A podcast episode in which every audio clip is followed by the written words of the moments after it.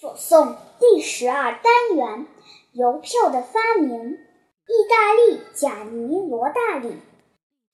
我不明白为什么粘邮票的胶水做的那么难吃，泛着一股萝卜味儿。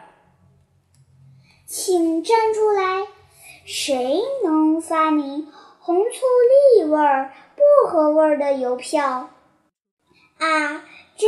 人心醉，柠檬味的邮票，多么鲜美，多么稀有的果子酒邮票。